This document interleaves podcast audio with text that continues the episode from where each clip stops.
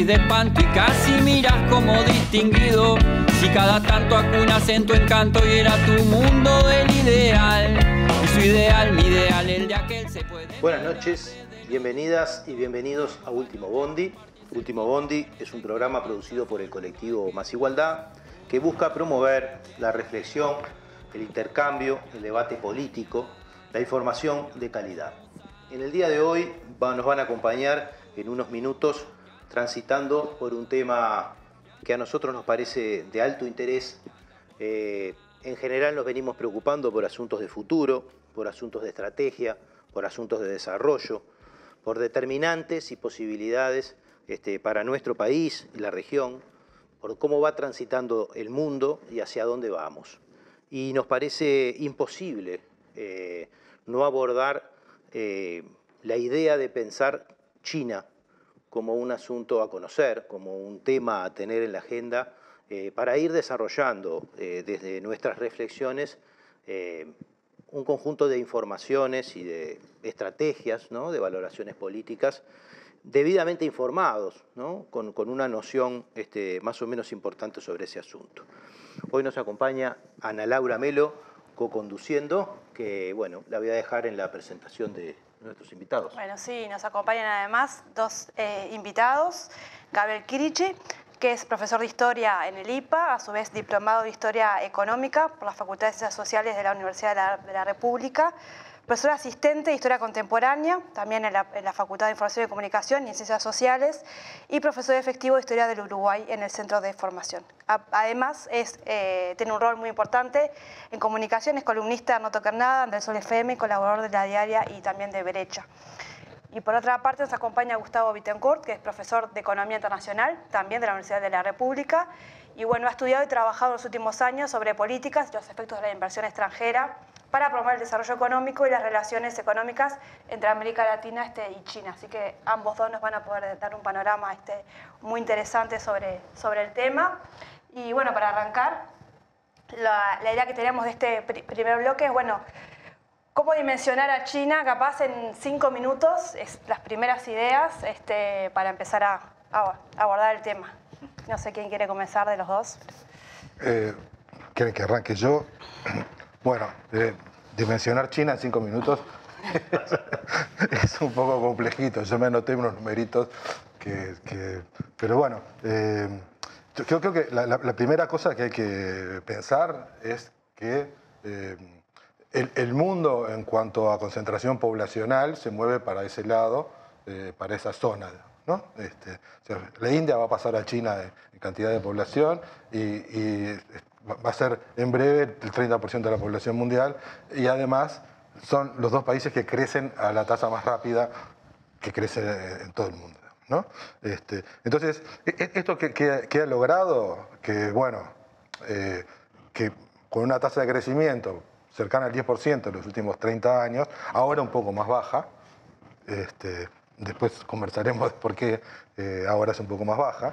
Este, eh, China hoy es Em, a diferencia de lo que normalmente se maneja, es la primera economía del mundo, no es la segunda, es la primera. Es la economía más grande del mundo, en paridad de poderes de compra, es decir, cuando uno mide la cantidad de cosas que produce, eh, como los precios son más bajos que la economía norteamericana, si uno mira en dólares corrientes, Estados Unidos todavía es, la economía más grande del mundo. Pero si uno lo mira en paridad de poderes de compra, China es 27 billones de dólares de paridad de de compra eh, frente a 23, o sea que no es que sea eh, un poquito más grande, es bastante más grande que Estados Unidos. Lo que pasa es que como produce muchas cosas mucho más baratas, nosotros las medimos con los precios eh, internacionales y nos, dicen que es una economía más chica. Igual en dólares corrientes, faltan 10 años para que alcance Estados Unidos, porque China crece al 6%, este, y Estados Unidos crece al 2, 2,5, que más o menos el crecimiento de la economía mundial. Entonces China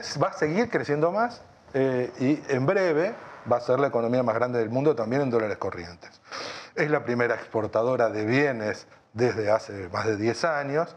Este, no es la primera exportadora de servicios, pero sí la primera exportadora de bienes. Este, es una economía eh, muy grande territorialmente, pero con una concentración de la población en la zona costera especialmente, porque todo el resto del país es muy montañoso. Entonces, eh, esos 1.400 millones de chinos están todos medios apretados y con muy poca tierra, lo que los hace eh, posiblemente demandantes de bienes intensivos en tierra, especialmente alimentos, en el futuro. Y eso es cierto, lo que no quiere decir que sea el mejor negocio para nosotros, pero sí es este, eh, va a ser muy, demandante de estas cosas en el futuro. Y, dos aspectos que, para cerrar esta idea, eh, es, uno es este, en, materia de inversión, eh, China en el mundo, hoy es el segundo país inversor en el mundo, pero con la característica de que buena parte de las empresas chinas que invierten en el exterior son de capital público. O sea, una parte muy importante de las empresas chinas eh, operan en el mercado, eh, compiten con empresas de capital privado, este, pero muchas de ellas son de capital público descentralizadas, o sea... Eh, este, o sea que son chinas chinas. Claro, sí, sí, sí, que decir, o son, o son de capital. Su, o su capital, claro, ahí va. o, una parte importante de su capital es del gobierno central o de sus diferentes niveles de gobierno, provinciales o, municipales.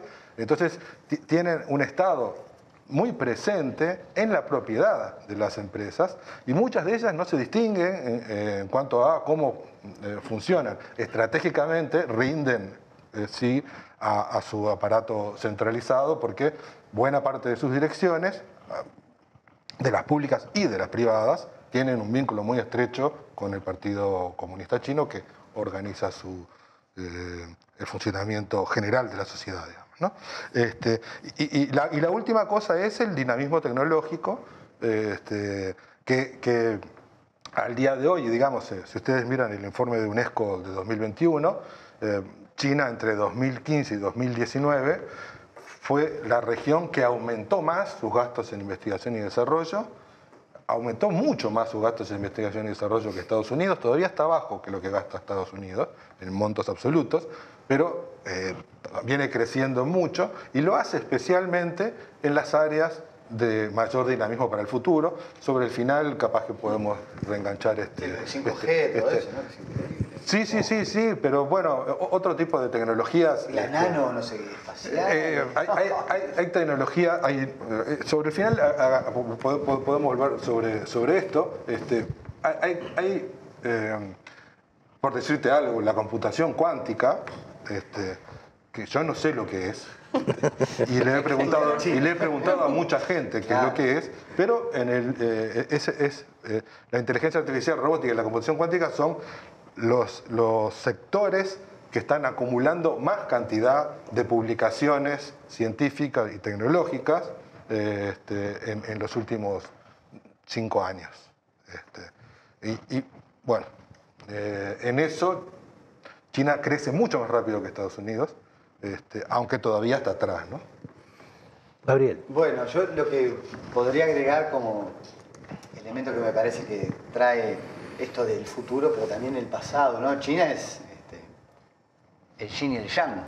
Este, en cierta medida, este, nosotros si nos ponemos a mirar eh, un montón de elementos de nuestra cultura y la civilización, en China se originaron, desde la pólvora, el papel, podemos, eh, la brújula, creo que cuando trabajamos esos temas de los viajes interoceánicos, por ejemplo, nos acordamos que se había inventado en China tal cosa, pero no lo digo solo como un elemento eh, anecdótico, sino que el, genio científico chino tiene una historia muy larga, ¿no? pero además tiene una particularidad y es que es una cultura que con diferentes vaivenes, ¿no? pero ha mantenido cierta unidad. Eh, estatal, político y también socioeconómica en la larguísima duración de la peripecia de todas las sociedades humanas, ¿no?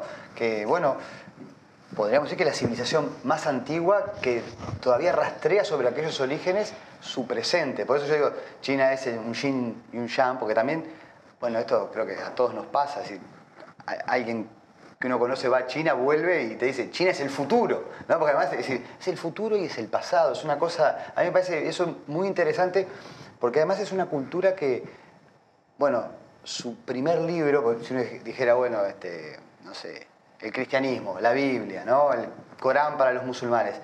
Bueno, China tiene como libro básico que un poco todos los conocemos, pero es el I Ching, ¿no? que es el libro de los cambios.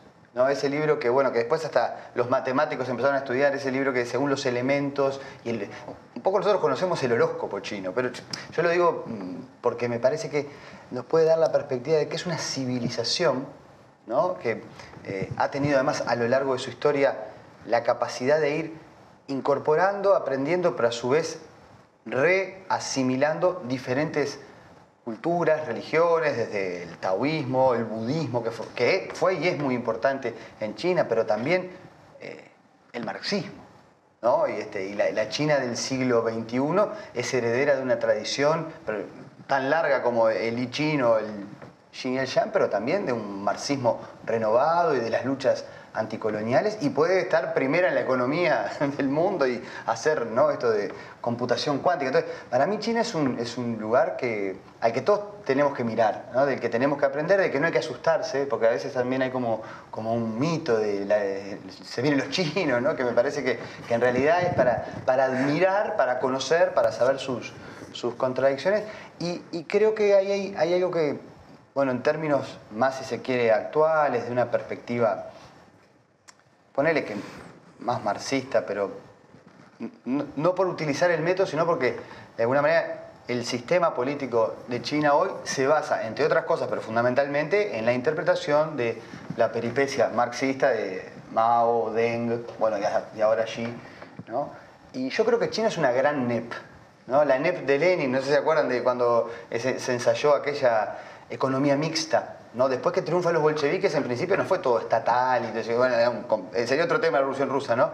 Pero esa idea de una economía mixta para lograr desarrollar las fuerzas productivas, ¿no? Y, sobre todo la NEP respetó mucho... NEP es Nueva Política Económica. Ahí va, ¿no? Nueva Economía Política, Nueva Política Económica.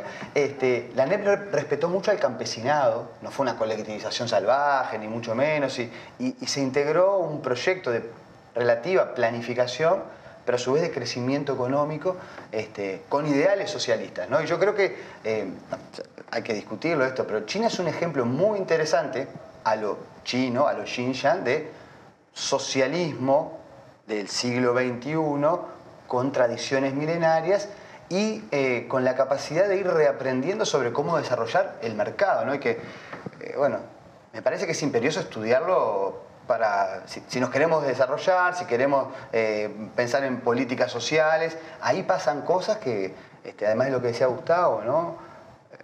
¿Cuántas personas salieron de la pobreza en China en, en este último tramo? ¿no? Es decir, algo hacen ahí que está bueno conocer, no es para reproducir ni nada, pero me parece que es un lindo espejo para, para mirarse. Capaz que para cerrar un poco este bloque, me parece que eso es una buena idea, de, recorrer un poquito esta idea. Es decir, seguimos hablando de un país que tiene zonas atrasadas, o bueno, no sé si atrasadas, ¿no? Este, con, que, está muy lejos de, estar en, el dinamismo tecnológico y demás, que sigue teniendo una base agraria en un montón de cosas, ¿no? Este, y que en los últimos años hizo una, una salida espectacular. De hecho, eh, la explicación de la, reducción de la desigualdad medida a nivel de personas en el mundo, ¿no? Este, esa reducción que se, muchas veces se plantea como que ¿no? Este, el capitalismo trajo una cierta solución porque viene reduciendo la desigualdad, si sacáramos a China del medio, eso no sería así.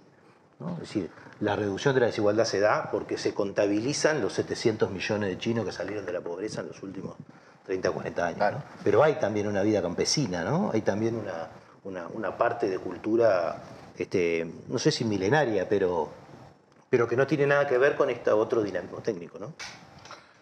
Eh, sí, por supuesto. O sea, cuando eh, la, parte, la, contracara de esto, que que el la contracara de esto es que China es la primera economía del mundo con un dinamismo tecnológico impresionante, pero ese dinamismo tecnológico lo genera una fracción que es menos de un tercio de la población. O sea, eh, sigue habiendo unos 700 millones de campesinos, por lo menos, este, eh, para, hablar a, grandes cifras, ¿no?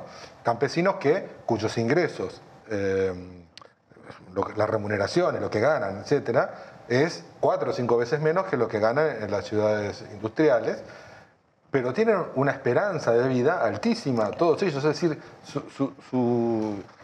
sus ingresos este, alcanzan para tener una vida muy adecuada, porque si no, sus, sus, eh, promedios de esperanza de vida, etcétera, deberían ser mucho más bajos de acuerdo a cuál es el, PIB por habitante que tienen. ¿no? O sea, en términos de PIB por habitante, todas las zonas industriales y de servicios, etcétera, las grandes ciudades, este, eh, que están, son todas en la zona costera, este, todas tienen una, un, nivel de ingreso muy superior al que tiene el, el campesinado, que son unos 800 millones, 700. No tengo exactamente la cifra porque este, eh, además las estructuras este, tienen un problema importante con la vivienda, eh, con, que no, han logrado resolver adecuadamente. Entonces esto eh, no facilita la migración del campo a la ciudad. y ahí hay un, hay un pequeño problema que hace que eh, su mercado laboral sea muy segmentado y crezca mucho más rápidamente los ingresos en las, en, las, en las, zonas industriales que, que, que, en, la, en, las zonas agrícolas. Este, pero bueno, es, es, es, esto, es esa cosa que tiene un dinamismo impresionante, este, pero que no deja de ser un país eh, dual o, heterogéneo como lo son eh, no, yo lo que agregaría. Como es, Brasil, Brasil tiene también. sí, o la India. Pero hay una larga historia también, más allá del modelo actual, que es también que, hay que estudiarlo, ¿no? Y es que esa dimensión tan grande de la población y cómo administrar los recursos y cómo, por ejemplo, no sufrir las hambrunas, que, eh, sociedades que sufrían hambrunas terribles, ¿no? De millones de personas que quedan sin comer, o las inundaciones del río Amarillo, que, ¿no? es un río que es un torrente a veces que se lleva a ciudades enteras. Bueno, ha generado una larga historia, también contradictoria, pero de aprendizajes y errores y ensayos sucesivos, de tratar de lidiar, de construir instituciones para eso. De... Incluso en China, yo insisto con lo de China y solo para jorobar, pero no tanto, es el tema del equilibrio en China.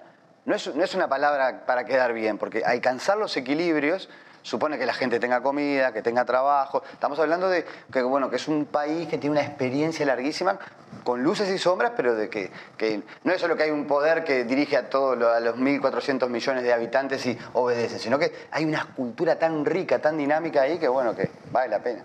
Ahora, bueno, nos tenemos que ir en el primer corte y en un minuto estamos volviendo para continuar hablando de, esta, de esto tan atrapante. China, el capitalismo o el socialismo del siglo XXII. Thank you.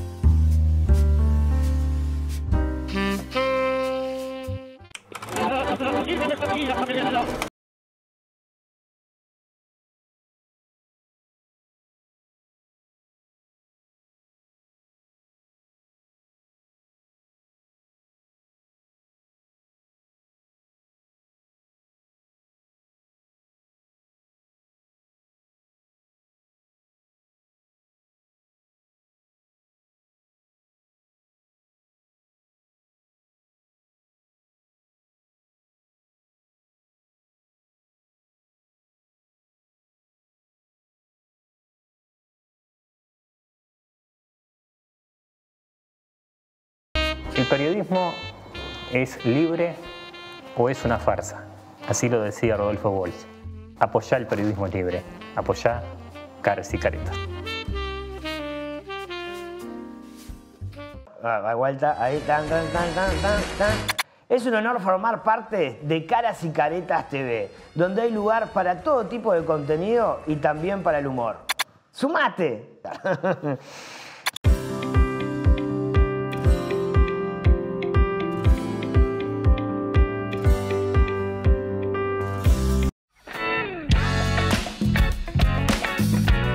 Seguimos en este segundo bloque de Último Bondi. Yo hoy en la, en la presentación omití decir el título que le habíamos puesto, que lo dije ahora al final, ¿no? Le habíamos puesto China, el capitalismo o el socialismo del siglo XXII. Y lo hacíamos con toda esta picardía de poner un poco en contradicción o poner todas esas contradicciones Xinjiang fue arriba de la capitalismo, mesa, socialismo. ¿no? Este, y, que, y que Gabriel de una manera u otra nos traía. Ana, ¿con Bueno, qué seguimos? para este segundo bloque, un poco lo que queremos ver es, bueno, te- te- teniendo en cuenta el importante crecimiento que ha experimentado China en los últimos quizá 50 años, ¿no? Y su actual posición este, en lo que es la producción y el comercio a nivel mundial. ¿Cómo se explica de alguna manera este crecimiento, este- lo que podemos llamar este milagro chino, ¿no? que, que- que lo posicionó este, en el lugar que hoy ocupa este, en el mundo? Bueno, yo creo que ahí este, hay varias cosas muy generales que podemos decir de la historia y le cedo la derecha a Gustavo, que tiene un estudio más profundo desde lo económico, ¿no? Pero una primera cuestión, más allá de modelos ahora, y es que en la mirada de larga duración, China se está reencontrando con un lugar que casi siempre tuvo. Esto de ser la primera economía del mundo, que vos decías ya en términos este, no, no corrientes, pero en, en lo que produce. Bueno, China muchas veces fue la primera economía del mundo. Por estos avances que tuvo antes, por la dimensión demográfico-productiva, ¿no? por la ruta de la seda. Cuando decís muchas veces, ¿de qué años estás hablando? Por ejemplo, eh, Adam Smith, antes de la revolución industrial des- despegar en, en Inglaterra, escribe, publica el libro en 1776, dice, China es una economía más rica que toda Europa junta.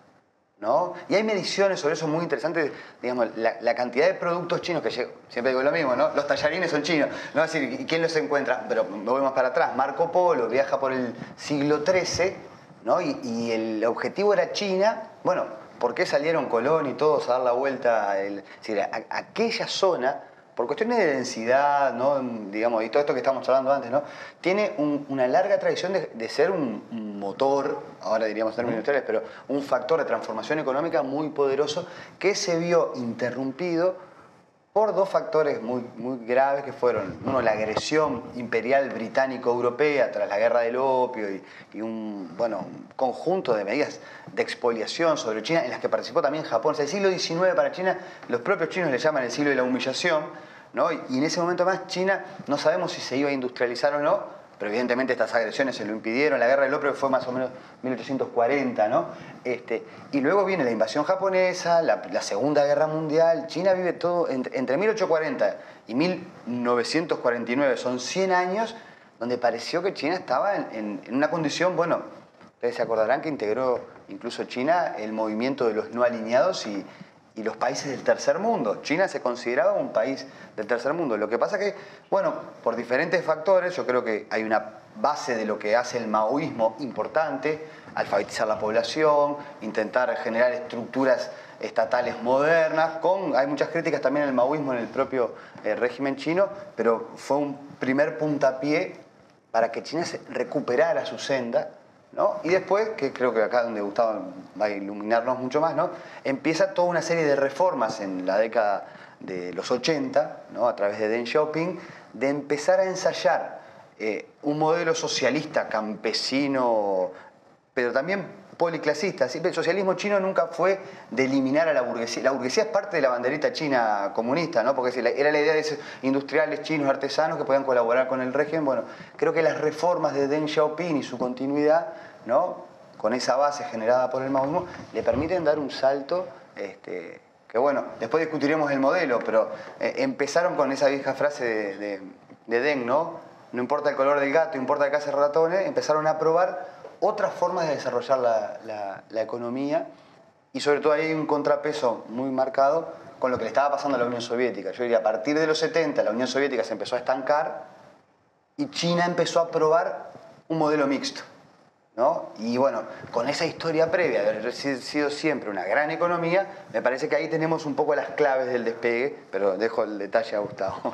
Sí, capaz que un poco, eh, a, a mí esa, esa, esa parte histórica eh, me resulta fascinante. Bueno, los, los estudios de Madison contando el PIB eh, mundial Claro. a largo plazo encuentran, sí, que China, este, un milenio atrás, era, era, era, era el centro de- era lo, lo, más importante del mundo. Lo que pasa es que las conexiones no eran las que tenemos ahora, no era un mundo eh, interconectado. Este, eh, y, y, por lo tanto, nosotros que, que, que, percibimos el mundo desde la mirada europea en general, este, es, es, difícil que lo veamos. ¿no? Yo estuve, por suerte, un mes y algo en China. Este, fui de esos que, vos mencionabas, que, que, que, volví muy choqueado de, lo, de, la, de las cosas que, que veía este, desde el año 2005, fui invitado a ver justamente a un curso para discutir eh, la economía de mercado en China. Esos estaban recientemente, habían obtenido su ingreso a la Organización Mundial de Comercio y tenían que ratificar su condición de economía de mercado eh, allí mismo, en la, en, la, en la, Organización Mundial de Comercio, y querían que los, que los países este, apoyaran eso. ¿no? Entonces, eh, claro, eh, acá hay una, una discusión de, de, de, de, modelo que yo he escuchado mucho sobre el capitalismo de Estado chino. Este, yo prefiero la versión que dicen ellos, que es más socialismo de mercado que capitalismo de Estado, ¿no? este, porque creo además que eh, cuando uno piensa en la distinción entre capitalismo y socialismo, lo que juega básicamente para distinguir eso es la propiedad de los medios de producción y no tanto la forma en que se organiza la producción. ¿no? Claro. Entonces uno puede perfectamente, uno podría tener, de hecho, eh, la antigua Yugoslavia tenía un modelo muy descentralizado. Autogestionario. Eh, y, y, sobre base de, de, de y, y, sobre base de formas de capital este, no, no, no no, no societario, no, no, de sociedades anónimas. Y, ese sistema era relativamente eh, exitoso en el contexto de antes, antes de que se destruyera por, las, por las, los conflictos este, tribales y, étnicos y, y, luego de la caída de, del bloque ¿no? del este. Eh, pero, eh, de hecho, yo, yo creo que, que, que le cuadra más una noción de, de socialismo de mercado, este, porque además ellos mantienen y mantuvieron el control sobre áreas que consideran estratégicas este, y pusieron eh, una serie de elementos al servicio de esas áreas. Voy a poner un, par de, ejemplos. ¿no? este, acá en América Latina nosotros creemos que el capital extranjero va a transformar eh, y va a generar un proceso, puede generar un proceso de desarrollo sin mediar demasiadas condiciones. ¿no? O sea que lo que, esperemos, lo que esperamos es que vengan muchos inversores y abrimos la puerta de manera... Eh, pensando que esto puede provocar, este, sin modificar las estructuras económicas actuales en el mismo contexto, puede provocar saltos importantes a largo plazo. Este, no ha sido el resultado para ningún país latinoamericano desde, desde 1990 hasta acá. Este, no lo ha sido, esto es, muy claro. En China lo que hizo respecto a la recepción de capital extranjero y respecto a sus políticas industriales fue incluir la recepción de capital como forma de transferencia tecnológica hacia las empresas locales y hacia las sociedades locales. Entonces, eh, se creó un sistema de zonas económicas especiales y se creó todo un proceso de atracción de capital que fue muy fuerte eh, luego de la primera década, o sea, eh, Deng Xiaoping empieza sus reformas a fines de los 70, pasa toda la década de los 80, en los 90 hacen su gran apertura al capital extranjero e ingresan todas las empresas más importantes del mundo, los líderes del capitalismo ingresan a China. ¿Por qué? Porque les interesa vender en ese mercado que tiene un potencial enorme de crecimiento y a su vez les interesa utilizar la mano de obra de bajo costo para exportar. Entonces, eh, y, y, pero los chinos no hacen, no abren todo, todo, todo su, su, toda su oferta de su mercado interno y de su mano de obra de bajo costo bien formada además eh, educativamente, con fuertes inversiones educativas. ¿no? Este, lo que hacen es este, poner condiciones de asociación con empresas locales o de transferencias de partes de, de las tecnologías hacia empresas locales. Entonces, eh, una, gran cantidad de empresas de la industria electrónica, de la industria automotriz, eh, etcétera, van a estas zonas económicas especiales y cumplen con, con estos requisitos y detrás de eso surgen empresas chinas que imitan. Y por otro lado, la propia velocidad del crecimiento hace que se desarrollen empresas de infraestructura, por ejemplo, para la producción de, puertos, carreteras, eh, viviendas, etcétera, donde ahí sí eh, desarrollan ellos tecnologías que superan eh, el, resto de, las tecnologías en el mundo. ¿no? Si no, de otra manera, es imposible que fíjense ustedes, si China crece el promedio de 9, 10%, esto quiere decir, y, digamos, 800 millones de su población no crecen a ese ritmo, crecen a un ritmo mucho más bajo. porque todos los que están en el sector agrícola crecen mucho. Esto quiere decir que el sector industrial, exportador y de servicios modernos crece el 20. A esa tasa de crecimiento, en menos de 5 años, en 4 años, estás duplicando tu, capacidad productiva. Es enorme. O sea, vos ibas a un lugar, veías campo, ibas a los cinco años y eso que había solamente campo eran campos, eh, parques industriales, parques industriales, parques industriales, uno tras de otro. Yo vi, por ejemplo, la instalación de un parque industrial de la industria petroquímica y los tipos le habían armado o sea, parecía como una, cosa de dos o tres hectáreas, este, entonces tenía sus centrales em, eléctricas, por supuesto, a carbón, metiendo metiendo, matando, ambiente a lo loco, pero eh, les tenía su, central ahí y su, su cañito con gas y petróleo para empresas petroquímicas, digamos, ¿no? Entonces vos te comprabas la parcela y una empresa de plástico, una empresa de pap, y vean, y bueno, en dos, tres años era lo que podían, eh, o sea, eh, en dos, tres años eso sí iba a llenar, porque claramente la velocidad del desarrollo industrial iba a conducir a una demanda de este tipo de productos que son necesarios para el desarrollo industrial que era imparable, ¿no? Este, y este tipo de cosas este, se organizaron y se organizan en función de este, una verticalidad muy fuerte que tiene eh, el Partido Comunista en, el conjunto de la sociedad. ¿no?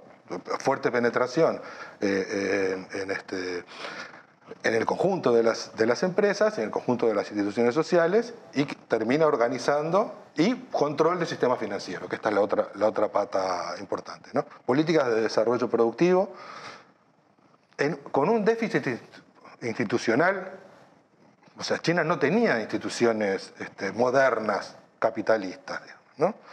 Esto porque hay toda una corriente institucionalista que considera que lo que es imprescindible para poder llevar adelante el proceso de desarrollo es tener las instituciones aptas para eh, lugares donde, digamos, bajos costos de transacción para las empresas, este, buen funcionamiento de los mercados. China no tiene nada de eso. No lo tiene ahora y nunca lo tuvo. Lo que tiene es mercados grandes, dinámicos y mucha inversión pública y mucha interacción público-privada, un montón de trabas para todas las empresas que se instalan, un montón de requisitos y muchos negocios. Entonces, lo, que hace la política es garantizar la rentabilidad de las empresas y las empresas van un economista liberal, Jean Pribliva, que abajo le dije Gustavo, que fue a estudiar si China era capitalista, no era capitalista, socialista. Él decía, no, acá no tienen nada de lo que conocemos nosotros.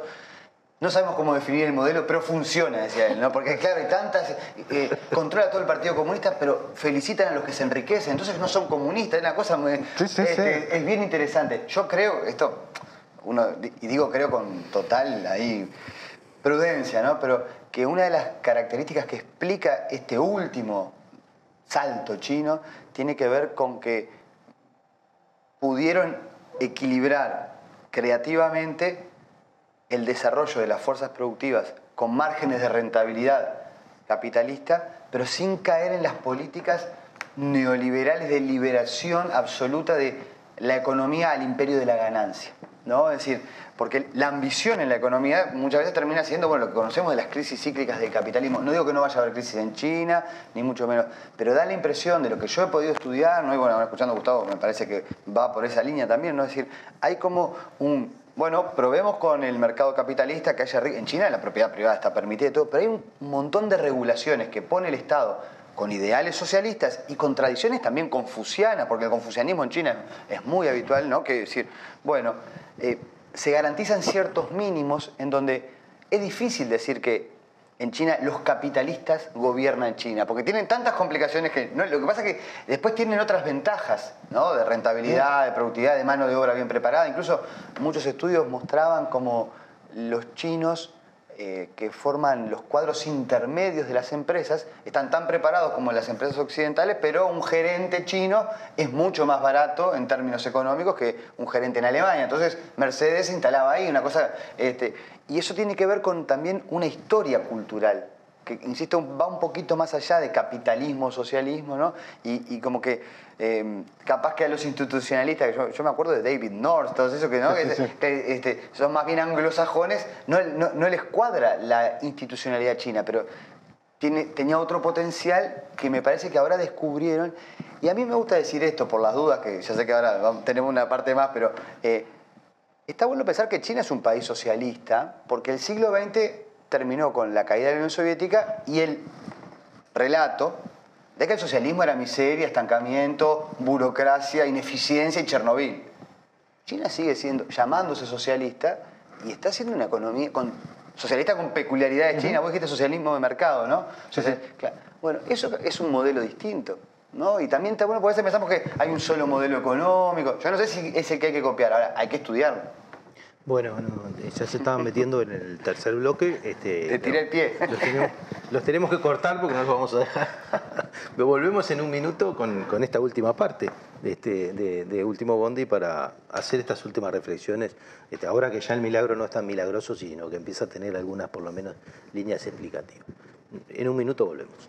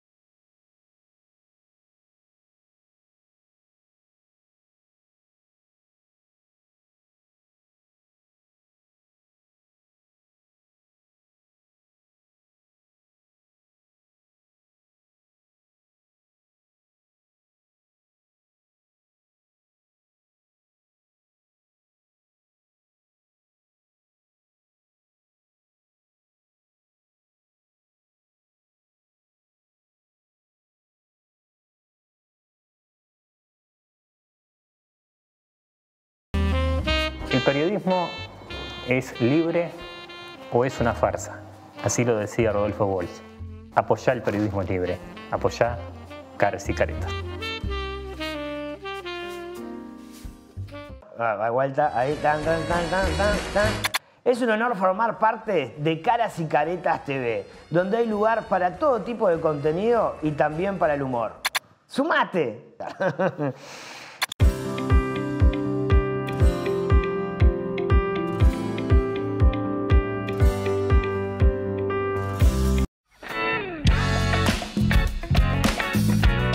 Volvemos en este tercer bloque de Último Bondi. Eh, bueno, estábamos hablando de China, el capitalismo o el socialismo del siglo XXII y ya nos estábamos, eh, pasamos por el milagro chino, buscamos explicaciones del milagro chino, algunas hipótesis, este, seguramente haya muchas más. Eh, y bueno, nos toca, nos toca entrar capaz que a, profundizar en, en, ese aspecto, ¿no? Es decir, eh, hablamos de un Estado muy peculiar o de una relación entre el Estado y la sociedad en esta construcción de, socialismo de Estado, capitalismo, este, bueno, las distintas formas que se han intentado denominar, lo heterodoxo del modelo, ¿no? la, falta de, claves desde Occidente para explicarlo desde, en general, la cultura de mercado, ¿no? en, este, en este tipo de cosas. Y, nos parece también que esto tiene hondas raíces históricas que ya habíamos visto en el primer bloque y algunas se deslizaban en el segundo. Este, y bueno, y de ahí un poco esta, esta pregunta, bueno, ¿cuál ha sido el papel del Estado ¿no? este, y de la política ¿no? Eh, y de la cultura o de las culturas chinas en la construcción de esto, de esto que estamos planteando. Gustavo hacía, ya avanzó bastante en ese sentido, en, algunas explicaciones, pero de una manera o de otra, eh, a diferencia de lo que eh, vulgarmente se entiende como un modelo de prosperidad, este, que, se, presenta en Occidente como un modelo de prosperidad, muchas veces vinculado a esta idea de, los estados mínimos o de distintas cuestiones, acá estamos en una cosa bastante este, antitética con eso que, amerita por lo menos hacerte, hacerse esas preguntas. Y, más y cuando sospechamos o sabemos que esto viene de, larga, de larga data ¿no? y de que quizás, quizás para un chino no tiene nada de milagroso.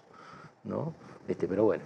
Bueno, ahí yo creo que hay una cosa que tiene que ver con la historia de larga duración y es que el Estado en China siempre ha sido un elemento estructural de, la interacción entre tantas personas de diversas zonas y con bueno, muchísimas dificultades para, sobrevivir, pero pensemos que en, China, eh, en el siglo III a.C., con el primer imperio, ya se establece la idea de que hay que tomar exámenes y preparar a los funcionarios públicos para que los más capacitados empiecen a regir cosas desde bueno, la parte del arte de la guerra y todo, pero sobre todo eh, la administración, los impuestos, eh, las obras hidráulicas para regar, no sé qué, las terrazas para los arrozales. y, hacen exámenes a miles y miles de personas.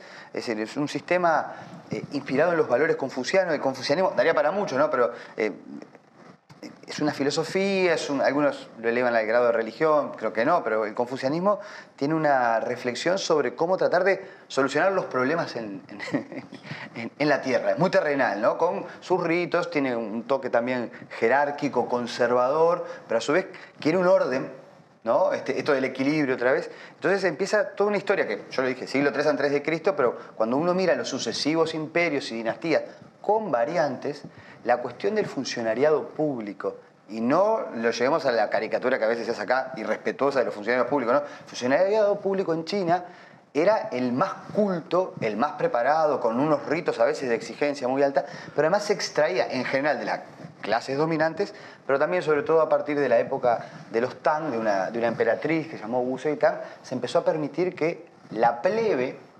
alfabetiza, uno dice alfabetizado, que sabía leer y escribir, yo no tenía alfabeto, pero la plebe también participara de los exámenes, tratando de estimular que los mejores, es un concepto meritocrático complejo, pero fueran parte de esa dinámica. Incluso esto en el largo plazo generó algo muy particular, y es que en China, globalmente, tanto la carrera militar como la carrera comercial o empresarial siempre fue vista como en un segundo nivel por debajo de la carrera de los estudios. Por eso vieron que ahora, yo lo asocio así, eh, China le va muy bien las pruebas PISA. Y eh, hay un tema como de, un enfocarse en el estudio. Yo no sé si las pruebas PISA, esto sería otro debate, no, no creo que sean lo único para medir la educación. Pero, pero lo cuento porque hay una larga tradición con variantes. La, revolución cultural, por ejemplo, quiso barrer con todo eso porque es, un sistema también a veces asfixiante, ¿no? Exámenes, funcionarios, carreras. Había 53 grados para el cargo más alto a nivel provincial. Bueno, pero esta historia, yo la traigo a colación a tu pregunta porque me parece que esa perspectiva de que hay una intermediación de funcionarios preparados que tienen que estudiar, que deben regirse por normas muy estrictas también, ¿no? viene de larga data en China. y siempre estuvo bueno, uno, puede pensar en, la antigua Grecia y después en, la disolución de esa civilización y, un, renacimiento, o, es algo más. Ha tenido ciclos, ¿no? Lo que, lo, que ocurre es que de repente en, algunos momentos los funcionarios tenían más poder que el emperador. Este es todo otro tema que elimina esa idea que en China hay, hay un poder que es de una persona, porque tiene muchos cuerpos intermedios este Estado y además, por ejemplo, tomaban exámenes en una provincia, pero todos los nacidos en esa provincia no podían trabajar en la provincia, para que no se generaran después corruptelas con su familia, entonces los, entonces los despedían, los que se, salvaban el examen, chao, ¿no? Este, pero también hubo corrientes que cuestionaron mucho la rigidez del confucianismo, entonces en algunos momentos el taoísmo, que es más campesino, más naturalista, hubo rebeliones campesinas contra eso.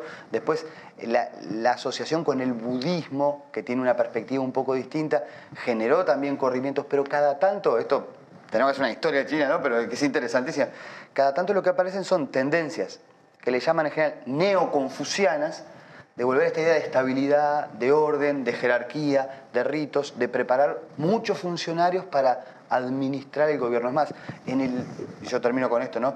En ese siglo de la humillación, ¿no? Este, cuando los ingleses invadieron, la, guerra del opio, todo lo que charlamos, ¿no? Este, y después Japón, hubo un emperador, un último emperador que intentó una reforma, y así le habrá durado tiempo esto.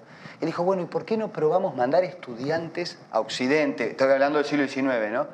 Y todos los funcionarios se, ofendieron, no, la cultura, la. Ellos, bueno, China se consideraba el centro del mundo por mucho tiempo. ¿No? Y algunos dicen, bueno, si aquellas reformas fueron, ya tenías casi 600 millones de habitantes de China y fueron a estudiar 200 a Occidente y después no les daban cargos en el Estado, ¿no? Pero, es decir, había como una idea de que, yo insisto con esto, ¿no? En el siglo XX, después de la revolución y del maoísmo con sus vaivenes, el Estado chino se ha actualizado con sus teorías, con sus contradicciones, ¿no? Y hoy tiene un peso muy importante. No es el único, porque, y ahí vuelvo a lo que decía en la anterior, ¿no? También quienes han estudiado han dejado espacio para no matar la creatividad, para no matar cierta rentabilidad privada, que creo que fue eso lo que generó el colapso del otro modelo socialista.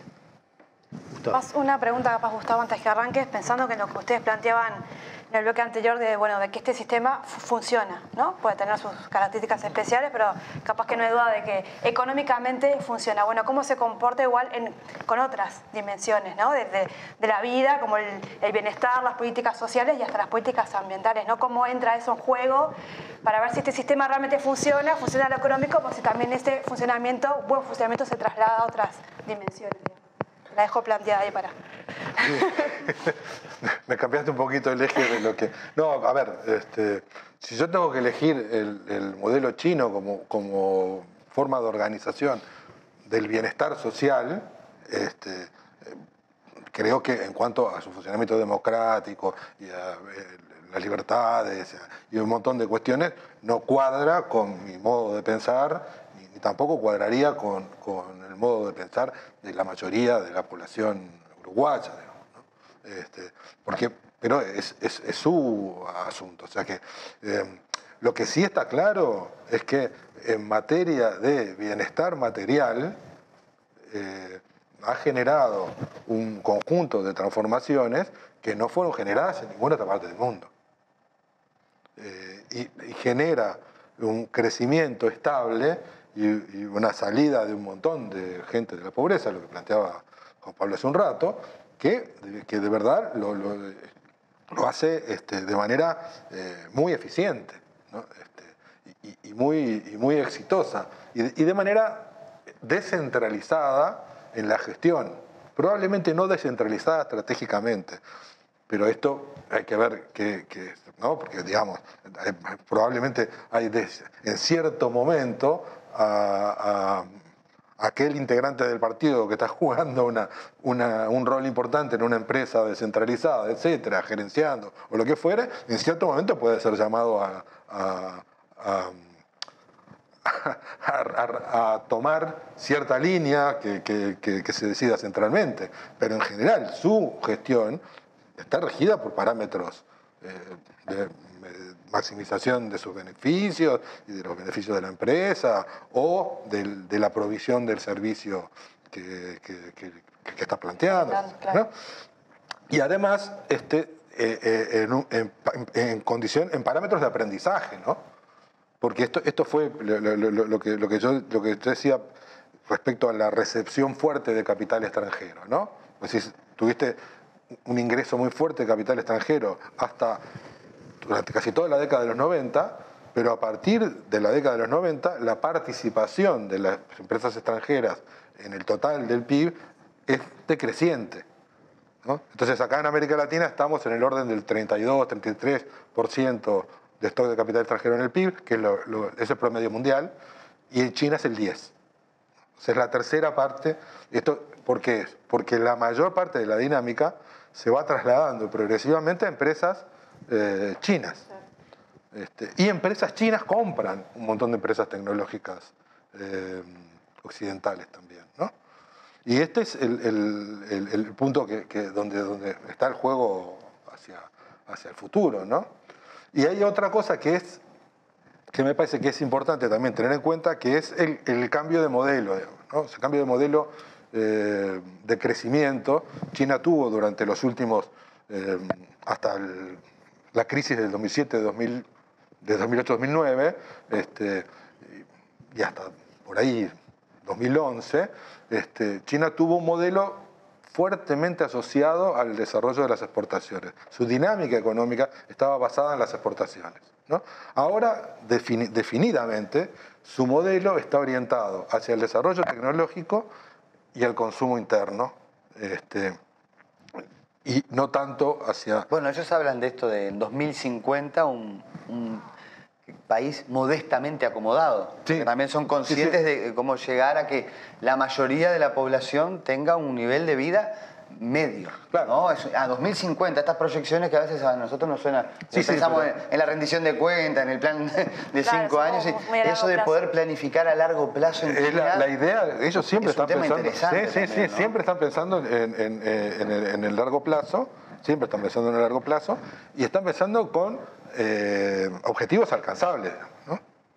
Ahora, para, para poder hacer eso, este, tienen que generar innovación y tienen que generar nuevos productos y tienen que estar en la, en la eh, disputar este, el, el- el avance tecnológico. Bueno, ahora de hecho lo están haciendo. Del Made in China 2025, yo estuve viendo ahí, con esa idea de, de terminar con la idea, valga la redundancia, de que lo chino es lo barato y lo, ¿no? Es decir, este, Sí, como sí, sí. idea, bueno, no, vamos a sacar productos de alta tecnología, de alta gama, hechos en China, ¿no? Este, para que Sí, sí, sí, es que de hecho- termine esa, esa Es cuestión. que de hecho... Y lo eh, están haciendo. Claro, de hecho ya la, la buena parte de, la- de las cosas intensivas en mano de obra las desplazan a Vietnam, a otros países, eh, Myanmar, otros países este, de, de sudeste asiático con menor costo de, de mano de obra relativo, ¿no? o, o hacia el oeste de China, que es, este, también es otra estrategia que tienen de poblar toda la China instalando ciudades en- hacia la zona de Mongolia. Do- dos cositas que quería preguntarte ahí. Una, esas planificaciones de, de, de- decenios ¿no? para adelante sin un Estado eh, atrás, medio como que imposible, ¿no? O sea, claro, ¿a quién se le ocurre planificar en una sociedad de mercado para 25 años con, administrando 1.400 millones de personas? ¿no? Por un lado. Y lo segundo es en qué medida eh, ese desarrollo eh, tan autocentrado o autorreferenciado más que autocentrado, ¿no? que no, no es autárquico ni nada por el estilo, ¿no? al revés, organiza el mundo. ¿No? Y en qué medida, creo que es una, una cosa que traía Ana hoy, el problema del ambiente, por ejemplo, ¿no? Este, y, estoy pensando en lo que nosotros le exportamos a China, ¿no? Este, como de una manera o de otra nosotros exportamos una cosa que, que, que- que si ellos la produjeran tendrían un problema ambiental, ¿verdad? Y que de repente lo tenemos nosotros, ¿no? En qué medida China también organiza, con esa capacidad organizativa que tiene, organiza el mundo, ¿no? Eh, eh, Bueno, eh, yo, yo diría que, yo esto lo decía en unas clases que daba sobre globalización en la Facultad de Ciencias Económicas, que, eh, lo más estable del sistema capitalista mundial era el Partido Comunista Chino, digamos. O sea, el, Partido Comunista Chino estaba garantizando la est- en, en- en plena anárquica globalización financiera, este, la única cosa estable eran las decisiones tomadas por el Partido Comunista Chino, que de alguna manera compraba eh, recursos excedentes, eh, le facilitaba la deuda a Estados Unidos, que cosa que todavía sigue haciendo, eh, y de alguna manera, eh, con su control sobre el sistema financiero, porque no, no hay libre convertibilidad, no- o sea, es- es- esa es la única parte que no es tan de mercado, ¿no? Hay grandes bancos públicos y algunos privados, pero la mayor parte de los bancos es pública y vos no vas con, con dólares y, y operás con dólares. No, no está la- la solamente, solamente yuanes y, y está, digamos, ¿no? Entonces, eh, eh, eh, tienen un, un cierto control este, sobre el tipo de cambio, por ejemplo, que igual eh, depende de la cantidad de excedentes que, que- obtienen de divisas y cómo, lo- cómo los manejan. ¿no? Y que y el cambio de modelo ahora es tratar de concentrarse no tanto en el alto crecimiento, sino un crecimiento de mayor calidad. ¿no? Y esto justamente eh, tiene que ver con lo que tú decías, ¿no? Garantizar el acceso a bienes a través del dinamismo tecnológico de la mayor parte de la población china. Esto, entonces, eh, ya eh, eh, su expansión exportadora es mucho más limitada. Como vos decías, si le quitas los pobres que, trajo- que, trajo- que sacó China, se te, se, te, se te quita un poquito la idea de- sobre la reducción de la pobreza mundial. Bueno, lo mismo pasa con el comercio. Si vos quitas, que es lo que está pasando, quitas el impulso que metió China al comercio mundial, la globalización comercial se, se cae y es lo que está pasando desde el año 2011. ¿no? Con China retrayéndose de alguna manera, no retrayéndose, con tasas más bajas de crecimiento de su, de su comercio, este, que, que- que lo que funciona es un nuevo modelo, este, de alguna manera este, lo, que, lo que está haciendo es debilitando la- la- la- el proceso de, de- de- de globalización. Sí, eh, o, comercial. reorientándolo, ¿no? Me acordé de lo Sí, que sí, decías sí. vos con aquello de Arrighi, y, que es el, el último tendedor de vías de- del desenfreno capitalista, el, el modelo chino, ¿no? Como Sí, que el sí, sí. Extremo Oriente tiene una cosa... que- y controla el sector financiero, que es un tema súper interesante. No tiene, no tiene un poder de, como tiene Wall Street en Estados Unidos, Claro. ¿no? Es eso. Aunque está, está un tema Hong Kong, ¿no? Ahí, ¿qué, qué pasará? Pero no, yo quiero decir una cosa con lo que vos preguntaste, Ana, que, que me parece que esto esquemazo total, pero si uno mira los procesos de industrialización históricamente conocidos, ¿no? O realmente existentes, el de China termina siendo, capaz que dentro de 10 años esto que no, pero por ahora, el primero que se hizo de forma más articulada entre campo y ciudad, sin daños demográficos, quita de derechos y de desigualdad social entre sus protagonistas. Porque cuando uno mira la revolución industrial de Inglaterra, que fue una maravilla productiva, exportadora, tecnológica, hubo una expropiación de, de los campesinos que se proletarizaron. La industrialización de la Unión Soviética, muy valorada en su entorno, pero fue, eh, digamos, con la colectivización forzada del campesinado, una cosa, ¿no? Era ot- otra época, eh, daría para otro tema, ¿no? La industrialización en China, incluso con estos ritmos quizá chinos, con esta experiencia de ser un país también campesino, industrial, con este Estado que en el medio va regulando, con sus momentos de colapso, ¿no? Pero lejos estamos de, que la industrialización china tenga los barrios obreros que había en la Inglaterra del siglo XIX, porque de alguna manera también fue fruto de un régimen que en su sensibilidad ideológica, más allá de casos de autoritarismo, de corrupción, que también los existen, ¿no? pero también tenía en cuenta a los obreros y a los campesinos, ¿no? porque además hay que recordar que Mao era, venía de origen campesino. Entonces, yo creo que esto le ha dado, en perspectiva histórica, la posibilidad de ser un modelo que no solo funciona porque produce mucho, están todos trabajando de forma evidente, sino que también se acopla con ciertas tradiciones de China, que claro, yo comparto lo que le dice Gustavo de, bueno, quizá en nuestra cultura latinoamericana, ¿no? Tanta presencia de ¿no? instancias burocráticas, de tradiciones, de ritos que tienen, ¿no? Es una cosa muy, este, muy jerárquica, a veces, que, que no es solo por el comunismo ni por la economía, es por la tradición. ¿no? A mí me contaban la otra vez una cosa increíble, pero este, está muy mal visto divorciarse en China, ¿no? Por, por tradiciones, no por el comunismo ni nada, ¿no? Por tradiciones Sí, Pero de repente do- un matrimonio de profesores de la universidad que están aspirando a un grado, si uno se, si se divorcian, ya quedan eh, para atrás en la lista de, de esta meritocracia, entonces hacen, hacen acuerdos económicos por fuera, eh, se mantienen casados, tienen sus vidas, ¿no? Para proseguir con su carrera. O sea, eso no sé si nos entra en la cabeza a nosotros. Entonces, por eso digo, hay que conocer la distancia cultural, pero me parece que hay que valorar igual que en esa cultura diferente, esta interacción entre Estado, diferentes sectores sociales y una idea de desarrollo con más armonía social, no sin conflictos ni contradicciones, pero eh, en parte da para conocerla, ¿no? Después veremos. este, ahora ellos plantean también preocupaciones, a- lo plantean realmente, el tema de la represa de las tres gargantas, eso con el ambiente que vos decías, ¿no? Sí, sí. Porque no es desarrollar todo y primarizar a todo el mundo, ¿no? Incluso el proyecto de globalización chino, que esto es otra discusión, ¿no? Pero no tiene una perspectiva colonialista, porque China sufrió el colonialismo. Sea, de repente aparece después un momento, una nueva generación del Partido Comunista Chino que se vuelven imperialistas. Ahora, ellos saben lo que fue el imperialismo y han sido menos, este, por lo menos, eh, territorios, colonias conquistadas por China, no hay en la historia. Esto es un tema tan interesante, ¿no? Salvo con sus vecinos cercanos, que ahí sí son muy celosos. Claro, no, y, y, bueno, con Japón hay toda una historia muy Claro. complicada. No, no, no, no, y con Japón que es un odio. eh, Lo que pasa es que la masacre de. Nankín, terrible, ¿no? Es decir, fue de los que fue El como... siglo XIX tuvo su... Claro, no, en Japón fue en 1937, Sí, sí, una sí, cosa, ¿no? Cortando cabezas de, de chinos Una- fue- en las fue- calles y 300.000 muertos. Espeluznante. Terrible. Fue como el nazismo en Europa, lo de Japón. Todavía lo China. pasan cuando, se, cuando se hace cuando es el aniversario de, de- de esa masacre, pasan documentales en la televisión eh, Es espeluznante, sí, sí. Y donde muestran a todos los japoneses masacrando chinos por las calles, ¿no? Ahora lo.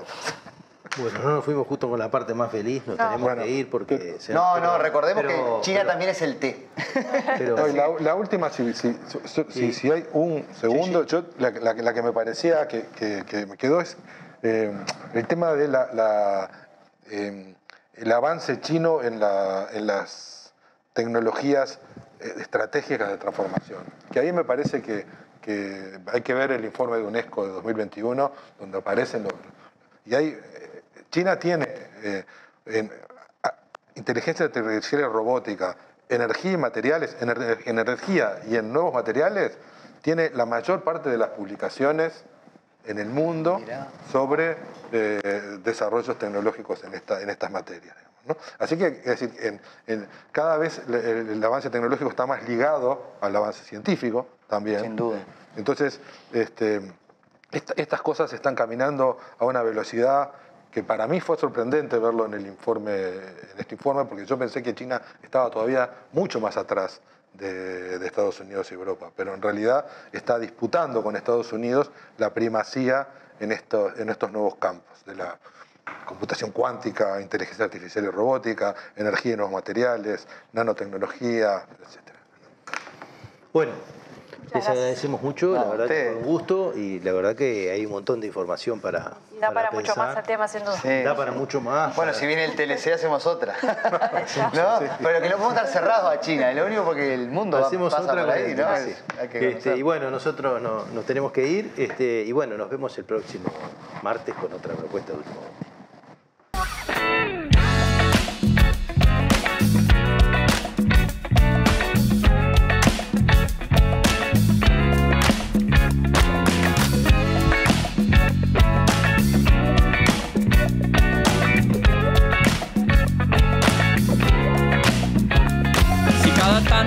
Morís de espanto y casi miras como distinguido. Si cada tanto acunas en tu encanto y era tu mundo el ideal. Y su ideal, mi ideal, el de aquel se puede mirar desde lo distinto. Si por las noches compartís el tinto con ese que piensas.